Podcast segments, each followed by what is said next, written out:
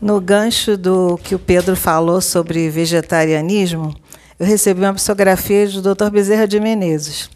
Ele começou assim: Irmãos, vocês estão caminhando para a evolução a nível energético e vibracional, e para que este processo se acelere, há necessidade de jamais se descuidarem de sua reforma íntima constante, com o total saneamento de seus pensamentos, palavras, atos e emoções. Entretanto, lhes é pedido que também modifiquem a sua nutrição não comendo mais carne de animais de sangue quente, pois, como alma grupo que são, têm sentimentos quase igual, iguais aos seus. Esta energia de medo, pânico e revolta libera, aumenta e acelera a produção de adrenalina e demais hormônios que entram na corrente sanguínea desses bichinhos, infectando os músculos, carnes e cartilagens de seus corpos. Este excesso hormonal, quando é consumido pela humanidade, desencadeia uma série de doenças, alergias, diversos tipos de câncer, pois contaminam suas vísceras e glândulas endócrinas, afetando também a sua visão.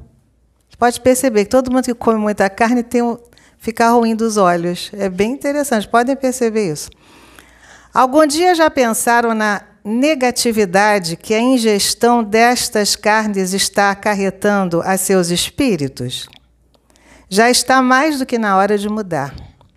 Se é a evolução que tanto buscam, precisam comer mais legumes, verduras, grãos que são abundantes no seu solo fertilíssimo e que, em se plantando, tudo dá.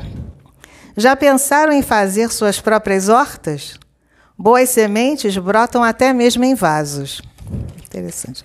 Muitos podem argumentar que não conseguirão viver sem proteína, sem carne. Lê do engano. Há plantas riquíssimas em proteína, como feijões, lentilhas, grão de bico, brócolis, couve, rúcula, fora as nozes e as castanhas, que são abundantes neste país, como também a variedade de frutas ricas em sais minerais e vitaminas, capazes de curar qualquer tipo de males do corpo e da mente. Se evoluir a sua meta, sejam vegetarianos e todas as suas energias densas se modificarão.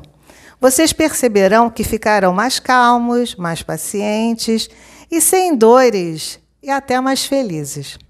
Sutilizem-se, não esperem mais, mudem já. Bezerra de Menezes. Ele era médico, então mais do que ninguém para dar esses conselhos para vocês. Fiquei muito feliz, estou né? arrepiada ainda até agora.